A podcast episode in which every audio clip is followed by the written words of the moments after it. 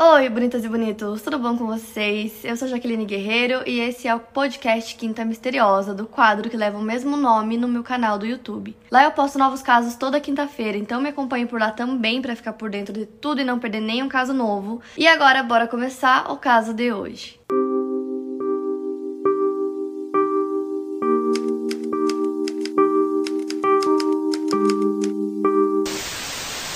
Barbara Ann Hackman nasceu em 12 de setembro de 1943 em East St. Louis, Illinois, Estados Unidos. Seu apelido era Bob e ela tinha seis irmãos. Acabou acontecendo uma enchente que levou seu pai e um de seus irmãos, e a mãe dela não conseguiu cuidar de todos os seus filhos sozinha, então ela acabou tomando a decisão de entregá-los. Por conta disso, eles acabaram crescendo em famílias separadas, mas a maioria deles manteve contato uns com os outros, então eles sabiam aonde eles estavam morando, eles sempre tentavam manter esse contato, porém eles não conseguiram manter esse contato com a Bob. Então é bem difícil encontrar exatamente o que aconteceu é, com a Bob, né, nesses anos depois que ela foi morar com outra família.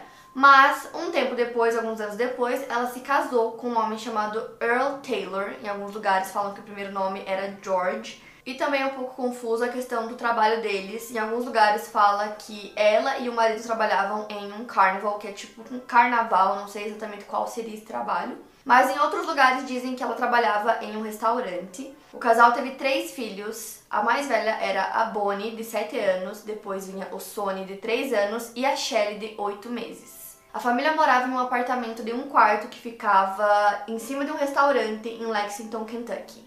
Então, indo para o caso que aconteceu em dezembro de 1967, a filha mais velha, a Bonnie, se lembra que a mãe dela e o pai estavam brigando. Era noite, em dezembro, eles estavam brigando. E aí as crianças foram dormir e ela disse que no outro dia, quando ela acordou, a mãe dela já não estava mais em casa é, simplesmente já não tava mais lá, tava só o pai. E como ela era uma criança, ela, tipo, não entendeu o que aconteceu. É muito incerto o que aconteceu, né, realmente. Mas, em um dia os pais estavam brigando, no outro a mãe já não tava mais em casa. Lembrando que ela tinha 7 anos, né, a Bonnie, que era a filha mais velha, e ela conta que nesse mesmo dia que a mãe dela já não tava mais em casa, é, o pai colocou todas as crianças na caminhonete cinza deles e dirigiu até Warden, Ohio, onde ele tinha parentes lá. E ele deixou as crianças com esses parentes e disse que dali a alguns dias ele voltaria para buscar as crianças. Mas ele não deu explicação nenhuma para os filhos nem para os parentes, simplesmente deixou as crianças lá. E ele só foi voltar depois de dois anos. Então ele deixou os três filhos lá por dois anos e aí ele volta e todo mundo pergunta para ele, né? Aonde a Bárbara tá, o que aconteceu. E ele respondeu para a família e para os filhos dele que a Bárbara tinha abandonado a família e que ela estava com outro homem, foi viver a vida dela em outro lugar e que ela não queria nada com eles, não queria mais saber deles. E ele meio que sempre sumia, ele ficava longos períodos é, sem ver os filhos. Então, os três filhos dele e da Bárbara foram criados pelos parentes do Earl. Então, meio que cada um ficou na casa de uma pessoa e eles foram criados assim. Em maio de 1968, cerca de cinco meses depois da Bárbara desaparecer, um escavador de poço chamado Wilbur Riley viajou pelo sertão de Kentucky e ele estava coletando isoladores de vidro para postes telefônicos. E no meio dessa busca dele, ele encontrou uma lona verde que estava embrulhada. Ele acabou empurrando essa lona com o pé, então ela meio que rodou assim um barranco e nesse movimento a lona se abriu, né, revelando o que tinha dentro. O homem percebeu que tinha a forma de um corpo, então ele entrou em pânico e correu para um posto de gasolina mais próximo e ligou para o xerife da cidade dizendo que ele tinha descoberto um corpo. Pouco tempo depois, o xerife chega no local e aí ele corta é, essa lona verde e além dessa lona tinha tipo uma tenda que tava é, prendendo todo o corpo. E o xerife disse que ficou horrorizado com a cena que ele viu. Parecia um corpo congelado e tava numa posição rígida. E parecia que essa pessoa tinha tentado escapar. Então tinha umas partes da tenda que estavam tipo quase rasgadas, meio que puxando assim. A forma do corpo também demonstrava isso. E o corpo parecia ser de uma adolescente, que era branca e tinha cabelos curtos castanhos.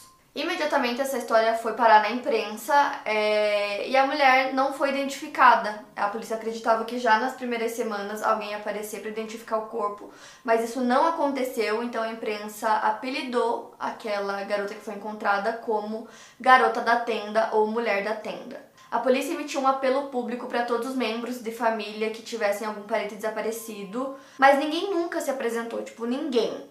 Apareceram algumas pistas que depois se provaram falsas e como ninguém foi atrás para descobrir quem era essa menina, ninguém foi identificar o corpo, foi sepultado em 1971 no cemitério de Georgetown. E aí na lápide eles colocaram todas as informações que eles tinham, né, que eram pouquíssimas, caso alguém conseguisse identificar, né, quem era aquela mulher, qual era a identidade dela. Então na lápide diz garota da tenda, encontrada em 17 de maio de 1968. Aí tem o endereço de onde foi encontrada. A data da morte está entre 26 de abril e 3 de maio. E a idade dela de 16 a 19 anos, tinha cabelo castanho avermelhado e era basicamente só isso. E aí basicamente ficou por isso. Então até esse ponto do caso, é, a Bárbara estava desaparecida, encontraram esse corpo, ninguém identificou o corpo e ninguém sabia o que tinha acontecido com a Bárbara e nem é, quem era aquela mulher que foi encontrada. Então, décadas depois, um homem chamado Todd Matthews, ele tinha 17 anos, ele começou a namorar a filha do Wilbur, que foi o homem que encontrou o corpo. A filha dele se chama Lori, então ela e o Matthews eram adolescentes na época de 17 anos, quando começaram a namorar. E era Halloween de 1987, então o casal estava junto com um grupo de amigos e eles estavam contando histórias de terror.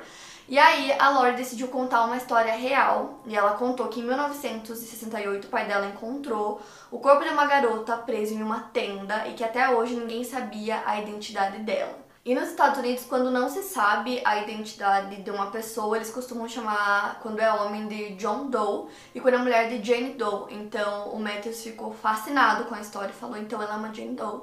E ele ficou simplesmente obcecado queria entender o que aconteceu, queria é, encontrar a identidade dessa mulher. Inclusive, na época, estima-se que tinham 40 mil pessoas mortas sem identidade nos registros policiais e médicos, então é muita gente. E aí o Matthews acabou se casando com a Lori e ele sempre ficou com o caso na cabeça, então ele começou a pesquisar sobre o caso. Ele conversava muito com o sogro dele, né, que encontrou o corpo, sobre é, tudo que o sogro dele sabia, eles conversavam bastante sobre o caso. E o motivo dele ter ficado tão obcecado, segundo ele, foi porque quando o corpo foi encontrado, acreditava-se que o corpo era de uma adolescente, né? Então ele conta que ele tinha dois irmãos, uma irmã e um irmão, e que ele perdeu esses irmãos quando eles eram muito jovens, então ele não conseguia tirar da cabeça dele que uma família perdeu uma pessoa muito jovem também e que eles não tinham ideia né? Porque o corpo não foi identificado e por isso que ele queria tanto descobrir a identidade dela. Uma parte da família da Laurie morava em Kentucky, então quando eles iam para lá para visitar, o Matthew sempre parava, né? Pelo menos um pouquinho no túmulo da garota da tenda, ele ficava lá pensando. É, ele também ia no local it's Kaylee Cuoco for Priceline. Ready to go to your happy place for a happy price? Well, why didn't you say so? Just download the Priceline app right now and save up to 60% on hotels. So, whether it's Cousin Kevin's Kazoo concert in Kansas City, go Kevin, or Becky's Bachelorette Bash in Bermuda, you never have to miss a trip ever again. So, download the Priceline app today. Your savings are waiting. Go to your happy place for a happy price. Go to your happy price, Priceline. Onde o sogro dele encontrou o corpo, enchia o sogro dele de perguntas e ele ficava tentando desvendar o mistério. Ele também pesquisou em todos os jornais da época lá da cidade para buscar qualquer tipo de pista, qualquer coisa que pudesse ajudar nessa investigação que ele estava fazendo. Então, além da cobertura da imprensa, ele também estava interessado em encontrar relatos de pessoas desaparecidas no mesmo período para ver se ele conseguia bater é, com as características da garota da tenda, né, com uma pessoa que desapareceu. E ele disse que ele estava extremamente determinado a encontrar a família da garota da tenda.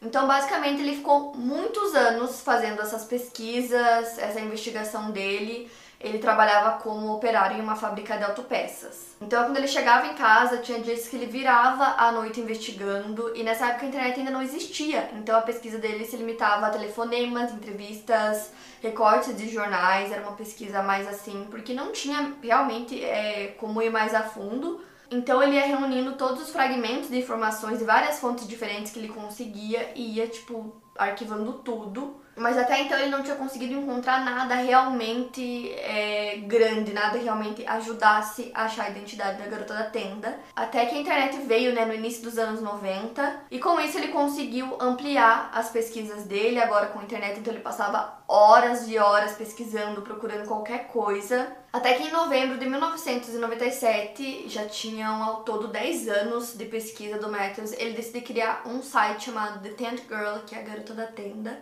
porque era assim que o caso era conhecido, então ele decidiu criar esse site caso alguém estivesse procurando por ela, alguém soubesse a identidade dela, ele acreditava que a pessoa ia entrar em contato com ele pelo site, mas isso não aconteceu. É, ele viu que foi inútil, tipo, não ajudou em absolutamente nada. Mas ele não desistiu, ele continuou investigando, continuou pesquisando, até que no ano seguinte ele encontrou, tipo, uma comunidade onde as pessoas discutiam casos arquivados, então é, as pessoas falavam sobre vários casos.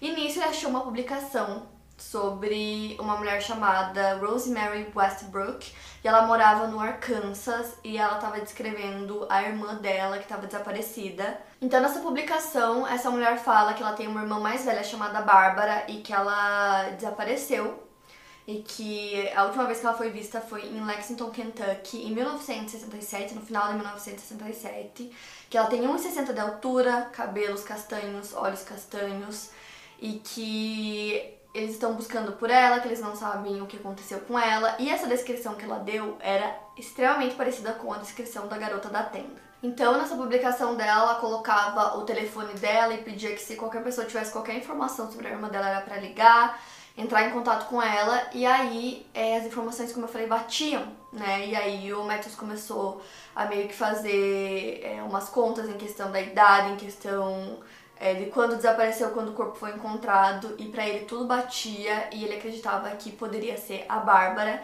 Então ele conta que a esposa dele estava dormindo, né, a Lori, e que ela sabia o quanto ele era obcecado pelo caso, o quanto ele queria encontrar, né, a identidade dessa mulher desaparecida. E simplesmente ele acorda ela no meio da noite e fala que talvez ele tenha encontrado a identidade da garota da tenda. E aí ele pergunta: será que eu ligo? Será que eu não ligo? Então ela fala para ligar. Ele liga naquele telefone. Ele fala que ao mesmo tempo que trouxe um certo alívio para ele, porque ele acreditava que realmente poderia ser, né? É, a garota da tenda poderia ser a Bárbara é, trouxe pavor também, porque a Rosemary, né, a irmã mais velha da Bárbara, acreditava que a irmã estava viva. Então ela provavelmente não esperava essa notícia de que talvez é, a irmã dela estivesse morta, né? Então ele conta que no momento da ligação ele estava com muito medo de como é, a Rosemary ia agir, né, com todas as informações que ele tinha. E ele disse que ela se manteve muito bem assim durante a ligação, ela estava ouvindo tudo que ele tinha para falar, ele explicou todas as informações que ele coletou, como ele ficou sabendo da história, explicou tudo. E aí eles começaram a discutir é, o que eles fariam, né? A partir de agora, o que eles iriam fazer para descobrir se realmente a garota da tenda era Bárbara ou não. O Matthews já tinha o contato com a polícia do condado de Scott, porque muitas das informações que ele tinha é, da pesquisa dele, dos arquivos que ele tinha, ele conseguiu várias coisas com a polícia. Então ele colocou a Rosemary em contato com a polícia e também com o legista forense de Kentucky. Foram levadas várias fotografias que ela tinha da família para conseguir comparar com as imagens, né, que foram feitas da autópsia do corpo, que acabou levando a um pedido para exumar o corpo. Então o pedido foi aceito e aconteceu em 2 de março de 1998. O corpo foi exumado e foi enviado para um laboratório em Frankfort, Kentucky. Então lá eles fizeram um teste de DNA, eles usaram um cotonete da bochecha da Rosemary e a polpa de um dos dentes do cadáver para poder comparar e ver se o DNA ia bater. Então os resultados chegaram e eles identificaram que realmente a garota da tenda era a Bárbara, que tinha 24 anos em 1967, que foi o ano em que ela desapareceu quando ela foi vista pela última vez. O Matthews estima que ele ficou mais de mil horas tentando encontrar a identidade da garota da tenda e 11 anos ao todo pesquisando o caso, quando finalmente ele conseguiu encontrar. E como eu falei para vocês, a Bárbara não conseguiu manter esse contato com os irmãos dela, então eles não sabiam que ela tinha se mudado para Kentucky então, quando descobriram que realmente era a Bárbara, o principal suspeito do caso, que já era o marido dela, né, o Earl, que falei pra vocês tudo que ele fez, que ele levou os filhos, que depois ele não mal voltava para ver eles, É, quando perguntavam, ele dizia que ela tinha ido morar com outra pessoa e tal. Ele sempre foi considerado um suspeito, só que não tinha corpo. Então a família ainda tinha aquela esperança de que na verdade ela estivesse viva, né? Então quando descobriram que ela não tava, ele mais do que nunca se tornou o principal suspeito, né, o marido. Só que ele já estava morto há muito tempo. Ele tinha morrido de câncer em outubro de 1987. Então ele realmente nunca foi acusado de assassinato, embora praticamente toda a família dele, a família da Bárbara e o Matthews, né, que fez toda a pesquisa do caso, acreditem que ele foi o responsável. E como eu falei pra vocês, o corpo da Bárbara foi enterrado em uma lápide, né, com todas aquelas informações e dizia a garota da tenda. Então agora eles fizeram uma segunda lápide para ela, onde eles colocaram o seu nome completo, o nascimento dela, e eles colocaram o nome que ela tinha antes de casar. Eles não decidiram colocar o sobrenome de casada, porque era uma forma de demonstrar respeito pra Bárbara, já que todo mundo acreditava que realmente o culpado foi o marido, então eles não queriam o sobrenome dele junto. E também colocaram o apelido dela, né, na lápide, que era Bob. Acredita-se que ela tinha 24 anos quando ela morreu, e agora ela não é mais a garota da tenda. E aí, quando descobriram a identidade da Bárbara e tudo mais, é, começaram a surgir mais coisas sobre o caso. Porque, como eu falei pra vocês, é muito difícil achar qualquer coisa da vida dela antes do desaparecimento dela, que foi quando ela estava casada com o Earl com, e morava com os filhos e tudo mais. É, você não acha praticamente nada. Então, as informações que eu encontrei foram mais é, da família dela, dos filhos dela. Então, assim, é muito doido pra vocês terem uma noção. Como eu falei, ela tinha três filhos era a Bonnie, a mais velha, depois vinha o Sony e a mais nova era a Shelly, que não tinha nem um ano de idade. Então, quando o pai levou as crianças para morar com os parentes, é... a mais novinha, como eu falei, não tinha nem um ano de idade, ela cresceu em uma família e a mais velha cresceu em outra família. E elas foram criadas como primas, então elas não sabiam que eram irmãs. É, elas foram descobrir 10 anos depois que elas eram irmãs, então é bizarro. E elas explicam que elas cresceram sabendo que eram adotadas, mas que elas não sabiam quase nada sobre é, os seus pais biológicos. E na época, a mais velha, que é a Bonnie, ela tinha 7 anos. Então, assim, eram todos crianças, é muito difícil você lembrar, né? É, depois vai passando os anos, você não consegue lembrar muita coisa, então elas não sabiam quase nada sobre os pais biológicos e foram criadas como primas. E aí, alguns anos se passaram e quando o Sony, que era o filho do meio, tinha 17 anos, ele foi atropelado e acabou falecendo. E basicamente os pais adotivos estavam com medo que o Earl decidisse aparecer pro enterro do filho dele, né? E ele quase não aparecia, às vezes ficava anos sem aparecer. E que ele aparecesse e contasse que ele era o pai das crianças, que as crianças nem sabiam mais. Então elas contam que os pais adotivos sentaram com elas e perguntaram se elas queriam saber quem realmente elas eram, né, o passado delas e tal. E foi quando elas descobriram que na verdade Bonnie e Shelley não eram primas e sim irmãs. Então, tipo, anos depois a Shelley que era uma bebê que não tinha nem um ano, quando ela descobriu isso, ela já tinha 10 anos de idade. E o pai das crianças, o Earl, estava usando um pseudônimo porque ele estava ausente no exército, ele era procurado por várias acusações. Então, ele aparecia periodicamente, sem aviso nenhum, e ele apareceu algumas vezes durante a infância da Shelley. E o medo deles era que realmente ele aparecesse no enterro. Então, quando elas descobriram tudo isso, elas começaram a fazer perguntas sobre a mãe, né? Sobre a Bárbara. E aí, os pais adotivos falaram que a única coisa que eles sabiam era o nome dela e a data de nascimento, porque eles tinham uma certidão. Era só isso, eles não sabiam praticamente nada, porque na época é, que a Bárbara ainda estava viva e morando com o Earl, com os filhos, eles moravam em outra cidade. Então,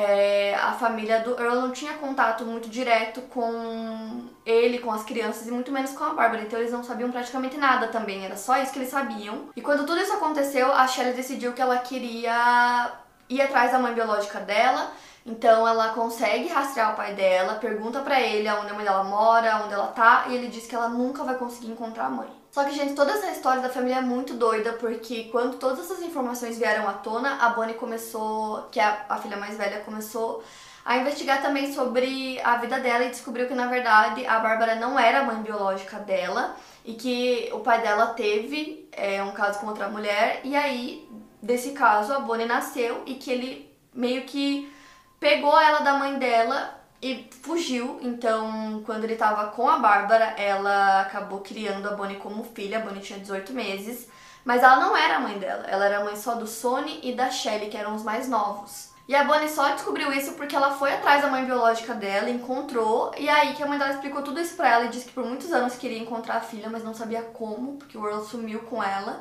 Então a Bonnie disse que por muitos anos ela ficou se perguntando por que da mãe dela ter abandonado ela, porque ela ter sido adotada. Para muitos anos depois ela descobrir que as duas mães, né, tanto a biológica quanto a Bárbara, amavam muito ela e que nenhuma delas quis abandonar a Bonnie. A Shelley disse que antes do pai dela morrer, em 1987, a única coisa que ele contou para ela era que o sobrenome da mãe biológica dela era Hackman e que a família da mãe dela morava em Collinsville, Illinois. Então, depois que ele morreu, a Shelley parou nessa cidade um dia é, durante uma viagem que ela estava fazendo. E ela disse que tudo que ela tinha eram algumas moedas de uma lista telefônica. E aí ela conta que ela começou a ligar para todas as pessoas da lista que tinham o sobrenome Hackman. E a terceira ligação levou a Rosemary Westbrook, isso foi em 1989. Que, como eu falei para vocês, a Rosemary é irmã da Bárbara. Nesse ponto, em 1989, eles ainda acreditavam que a Bárbara estava viva. E a Rosemary explicou que foi relatado o desaparecimento da Bárbara na Flórida, que era o último estado em que elas sabiam que ela estava morando. Como eu falei pra vocês, elas não sabiam que ela tinha se mudado.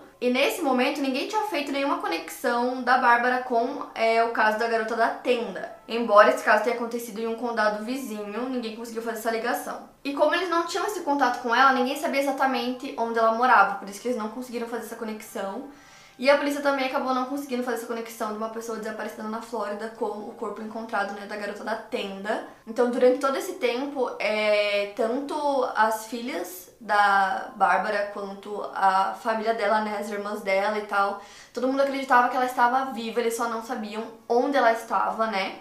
Então, tanto que a irmã tinha dado ela como desaparecida na Flórida e aí eles estavam tentando encontrar ela, eles não faziam ideia que ela era a garota da tenda, que só foi, né, é, ser descoberta depois, anos depois, pelo Matthews, né, que investigou tudo. Inclusive eles contam que foi bem difícil de conseguir persuadir os juízes para exumar o corpo, para fazer os testes, para ver se realmente era ou não. A Rosemary disse que ela meio que sentia que era que era a irmã dela e que levaram oito semanas para que saíssem os resultados, que foi quando eles descobriram que realmente era a Bárbara. Então é muito doido tudo que aconteceu nesse caso, porque ela desapareceu e a família nem sabia, os filhos eram muito pequenos, então eles não entendiam. Pra, né, anos depois descobrirem é, o nome da mãe, conseguirem entrar em contato com a irmã dela e ainda assim todo mundo acreditando que ela estava viva.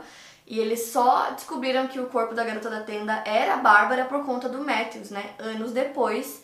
Então, de certa forma, tipo, agora eles sabiam o que tinha acontecido com ela, né? Eles tinham respostas nessa questão. Mas o pai, que é o maior suspeito do caso, já estava morto. Então fica também é, essa questão no ar se realmente foi ele, porque ele fez isso.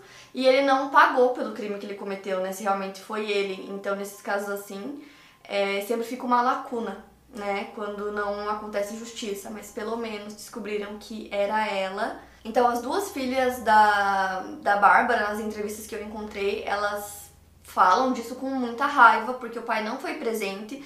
É, durante toda a vida elas sabiam que tinham um pai, sabiam que era o Earl, mas demoraram anos para descobrir quem era a mãe, para depois descobrir que a mãe estava morta, que possivelmente foi morta pelo pai. E ele morreu, e né, se foi ele ou não, agora é impossível saber. Foi, esse caso da garota tenda tinha pouquíssimas evidências, então assim, não tinha realmente como descobrir se foi ele ou não.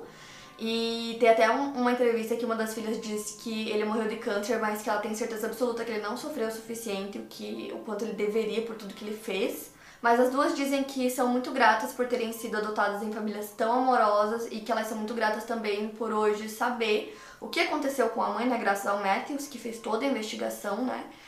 É, a Bonnie, que é a mais velha, tinha 7 anos na época em que é, a Bárbara desapareceu. Ela tem algumas lembranças da Bárbara, poucas. Ela disse que se lembra de um lugar chamado Hot Springs, que era basicamente um lugar bem popular, assim, de férias de inverno, que as famílias viajavam para lá. E ela disse que tem essa lembrança deles lá.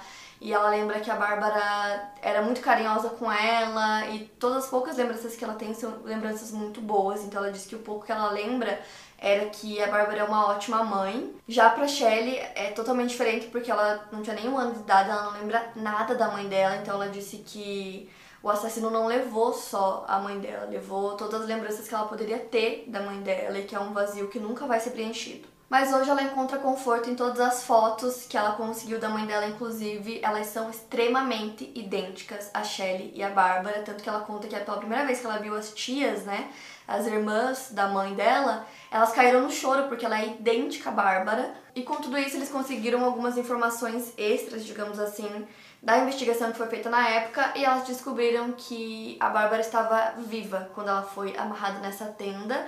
Acredita-se que o assassino tinha um cúmplice para conseguir é, fazer tudo isso e ela tentou rasgar a tenda com as próprias mãos, mas ela não conseguiu. Então, isso é uma coisa que, infelizmente, as filhas, né, a Shelley e a Bonnie falam que vai assombrar elas pro resto da vida saber que a mãe dela foi colocada lá com vida e que ela tentou e lutou muito pela vida dela. Elas também deram algumas entrevistas falando quanto a polícia não investigou direito, porque o Matthews conseguiu, né, chegar é, na identidade da Bárbara, mas a polícia não investigou quase nada, eles tinham poucas pistas, ainda assim eles não chegaram em praticamente nada, ainda mais depois que o caso ficar arquivado, aí é ainda mais difícil. E a Rosemary, a irmã da Bárbara, disse que hoje ela conta a história dela para as pessoas, ela tenta ajudar e aconselhar as famílias. Ela disse que consegue entender o que muitas famílias estão passando com é, parentes desaparecidos e que ela conhece essa dor, que é uma dor que não tem como parar, mas que você consegue compartilhar essa dor. Ela fala que eles nunca descobririam que a garota da tenda era a Bárbara sem a ajuda do Matthews. E ela disse que ela sabe que a maioria dos detetives da polícia não seria capaz de dar tanto tempo para um caso é, de pessoa desaparecida igual o Matthews fez, né? Foram muitas horas, muitos anos. E falando um pouquinho sobre o Matthews, né, que resolveu todo o mistério, é, ele disse que com isso ele sentiu um senso de propósito na vida dele, ele queria encontrar a identidade de outras pessoas também. Ele também passou a ajudar a fundar a Dole Network, que é uma câmara de compensação administrada por voluntários para obter informações sobre indivíduos desaparecidos e não identificados. Desde 2001, a Dole Network auxiliou na solução de 50 casos de pessoas desaparecidas e restos mortais não identificados. Ao longo dos anos, outras pessoas contataram ele para solicitar ajuda para rastrear um membro da família desaparecido. Então ele até começou a usar a página pessoal do Facebook dele para responder a perguntas de parentes que estavam desesperados. Ele também fundou o projeto Everyone Deserves a Name, que em tradução é Todo Mundo Merece um Nome que é basicamente uma organização formada por artistas e escultores forenses voluntários que fazem uma reconstrução facial gratuita para restos não identificados e progressão de idade para os desaparecidos. O Departamento de Justiça também incluiu o Matthew nas primeiras conversas sobre como a nação deveria abordar os casos de pessoas desaparecidas. Em seguida, recrutou ele para ajudar na criação e desenvolvimento do Sistema Nacional de Pessoas Desaparecidas e Não Identificadas. O Matthews assumiu seu cargo atual de diretor de gerenciamento de casos e comunicações é, dessa empresa, isso foi em 2011. O Matthews disse que ele não vai parar de pressionar até que todos os médicos legistas de cada estado tenham inserido todas as informações que eles têm sobre restos não identificados no sistema. Então, todo o trabalho que ele fez no caso, né, da Bárbara e em todos esses outros casos é muito incrível. Eu assisti algumas entrevistas com o Matthews e é muito legal, porque assim, esse trabalho que ele fez é surreal, é muito incrível. Ele ajudou várias famílias.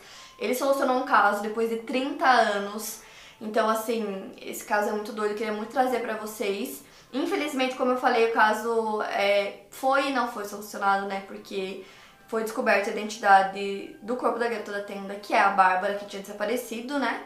Mas não foi descoberto o que realmente aconteceu com ela, se realmente foi o marido, quem assassinou ela. Isso é uma coisa que é um mistério até hoje, provavelmente muito difícil de solucionar, porque ele já está morto.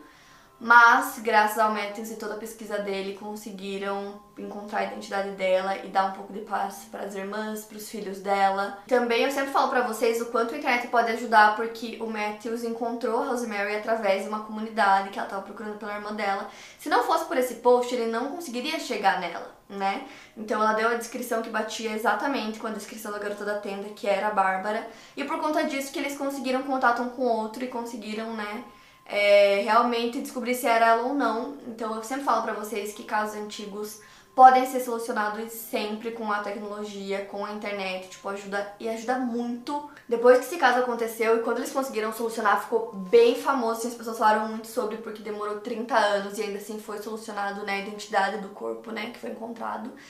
É, e acabou dando muita esperança para várias outras famílias que têm parentes desaparecidos e também para vários corpos que foram encontrados e que não tinham identidade. Então é muito legal tudo que o Matheus criou. Eu achei super interessante trazer para vocês esse caso. Para mais casos, siga o meu podcast. Lembrando que os casos novos saem primeiro lá no meu canal do YouTube. Obrigada por ouvir e até o próximo caso.